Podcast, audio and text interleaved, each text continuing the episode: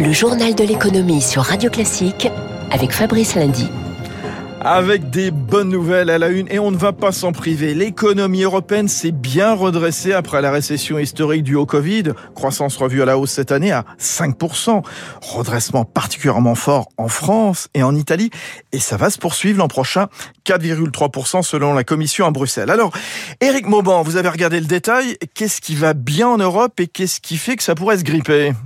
Eh bien, au chapitre euh, des bonnes nouvelles, il faut retenir la levée des restrictions sanitaires cet été. Cela a permis à des secteurs comme l'hôtellerie, la restauration et le voyage de travailler davantage. Toute l'activité économique en a profité, les embauches se sont multipliées, la consommation est repartie. Un climat de confiance s'est installé. Le plan de relance de l'Union européenne y a contribué. Il a permis de soutenir l'investissement public et privé. Pour Paolo Gentiloni, euh, commissaire européen à l'économie, le tableau général est positif, mais il faut rester vigilant. La remontée des prix, notamment ceux de l'énergie, devrait peser sur la consommation et l'investissement. Par ailleurs, les chaînes de production dans le secteur manufacturier peinent encore à retrouver leur vitesse de croisière.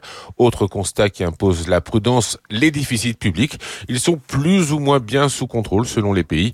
L'écart continue de se creuser entre les États les plus vertueux et les autres. Et à terme, eh bien, cela pourrait finir par poser problème. Merci Eric Mauban. Et puis, euh, coup de frein de la croissance britannique, revenu à 1,3% au troisième trimestre à cause de pénuries de biens, de travailleurs combinés au rebond des cas de Covid-19 eh bien, au Royaume-Uni.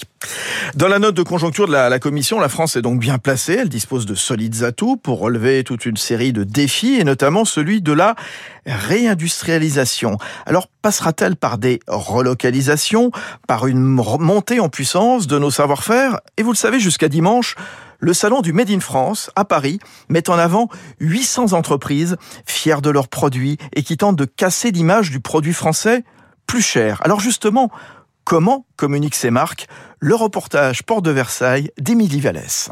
Dans le textile, si les produits français sont plus chers, il faut savoir faire la différence sur la qualité et communiquer sur la durabilité de nos chaussettes ou de nos pulls, selon Luc Le Sénécal, président des Tricots Saint-James. En moyenne, un pull Saint-James, ça coûte 149 euros. Alors vous allez me dire, il y a des pulls importés, fabriqués à l'étranger, pour euh, moitié prix. Mais j'aime beaucoup la formule anglaise de good price for the good value. Value au sens valeur. C'est plus cher à l'achat, certes, mais c'est moins cher à l'utilisation. Le pull Saint-James, vous le gardez au minimum 20 ans. Il faut expliquer l'utilité sociale de nos marques, explique Eric Baudry du groupe Muller, spécialisé dans les équipements de chauffage, qui compte 6 usines en France et s'approvisionne aussi en local. Nous allons acheter notre acier auprès de fabricants français. Les cartons d'emballage sont achetés auprès de cartonniers à moins de 15 km de nos sites de production. Ça a un coût, mais ça a du sens. Quand on explique aux consommateurs que leurs emplettes sont les emplois ou sont même leurs emplois, ça a du sens que de favoriser la filière industrielle française. Certains communiquent aussi sur le savoir-faire propre à leur territoire. Quentin Le Gallo, directeur général d'Altès, vend ainsi son appartenance à la vallée du bijou en Ardèche. De plus en plus, en fait, on apprend à le mettre en avant parce qu'on voit que les consommateurs sont sensibles.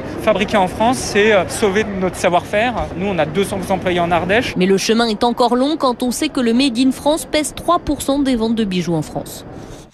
Voilà, reportage d'Émilie Vallès, la vallée du bijou au Chellard en Ardèche. Je vous en ai déjà parlé dans territoire d'excellence. C'est formidable, justement, tout ce qui se passe là-bas. On prolongera d'ailleurs la réflexion dans un instant avec l'économiste Éric Delannoy dans le Focus Echo dans moins de 5 minutes sur Radio Classique. Peut-on tout produire en France? En tout cas, parmi les, les, atouts de la France, le luxe, avec des joyaux, notamment le numéro un mondial, LVMH, le marché du luxe qui a rattrapé ses pertes liées à la pandémie avec un rebond spectaculaire de 29% des ventes en 2021 par rapport à l'an dernier plus rapidement que prévu, se félicite Benenco qui a mené l'étude. Euh, la Chine tire cette dynamique, mais aussi désormais en tête les États-Unis, qui représentent aujourd'hui plus de 30% des achats. L'Europe reste à la traîne. Très intéressant aussi, le bon du marché de l'occasion, qui représente 12% du marché total, justifié notamment par le développement durable. On, y reviendra tout à l'heure dans son décryptage avec David Barou à 7h55 sur Radio Classique. Luxe, euh, électroménager, euh, vêtements, les Chinois se sont déchaînés hier comme chaque année pour le 11-11, le 11 novembre, la fête des célibataires, le principal événement mondial du commerce en ligne. Euh, JD a vendu pour euh, plus de 50 milliards de dollars. Alibaba, plus de 80 milliards. Ce sont de nouveaux records, mais les soucis de logistique et les considérations écologiques, entre autres, ont un petit peu freiné les ardeurs. Franck Rosenthal, expert en marketing du commerce. Sur la Chine, il faut voir ça sur une vision euh, moyen terme. Vous avez depuis des années des chiffres qui sont exceptionnels en termes de croissance du e-commerce. À tel point que sur l'ensemble du commerce réalisé en Chine, le e-commerce a dépassé les 50% de part de marché. C'est le seul pays qui est dans ce cas-là au niveau mondial. C'est devenu euh, le premier pays en e-commerce. Chaque année, les consommateurs s'équipent, mais ils commencent à être bien équipés en Chine. L'année dernière, euh, pour rappel, hein, sur le Eleven Eleven, on a eu 900 euh, millions de consommateurs chinois qui ont participé, donc ils commencent à avoir fait le plein. Alors est-ce qu'on n'arrive pas, indépendamment du contexte économique Covid, est-ce qu'on n'arrive pas à un seuil de saturation et à un plafond? Toute la question est là. Euh, la Chine, soulagée provisoirement, on va pas s'emballer. Hein. Le géant de l'immobilier ultra endetté Evergrande est parvenu in extremis hier à payer à temps des intérêts obligataires, évitant ainsi le, défaut de paiement. Euh, le groupe il reste cependant criblé de dettes. Elles sont évaluées à 260 milliards de dollars.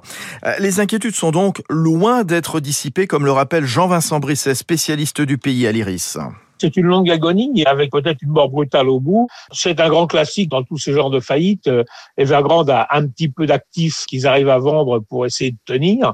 Si euh, une boîte comme Evergrande s'effondre, il va y avoir des millions de Chinois qui ont acheté des appartements Evergrande, qui ont payé à l'avance, qui vont se retrouver euh, floués, et ce sont des gens qui arrivaient à leur rêve, qui étaient de devenir propriétaires. Si on leur casse leur rêve, ils risquent quand même de réagir assez sèchement. En tout cas, les marchés à Hong Kong ont bien réagi à, la nouvelle, mais en effet, tout ça évidemment est euh, provisoire. Euh, les marchés, justement, Wall Street terminait en ordre dispersé. Euh, le Dow Jones en baisse de 0,4% à 35 921, lesté par Disney, donc en chute de 7% après des résultats décevants sur ses ventes, notamment sa plateforme de streaming Disney+. Le Nasdaq en hausse de 1,5%, Paris termine en petite progression de 0,2% à 7059. Et puis Tokyo, en nette hausse ce matin, encouragé par le rebond du Nasdaq, actuellement en progression de 1%. Euh, finalement, ce sont 5 milliards de dollars d'actions Tesla qu'a vendu euh, lundi Elon Musk. Le, fantasque dirigeant avait demandé à ses followers sur Twitter s'il devait vendre 10% de ses actions Tesla, lesquelles lui avaient dit oui. Et puis se renforce dans les renouvelables. Euh, quelques jours après l'annonce de la vente d'Equance à Bouygues, le français associé à Crédit Agricole Assurance met la main sur un acteur de l'éolien et du solaire en Espagne, Eolia Renovables, valorisé 2 milliards d'euros.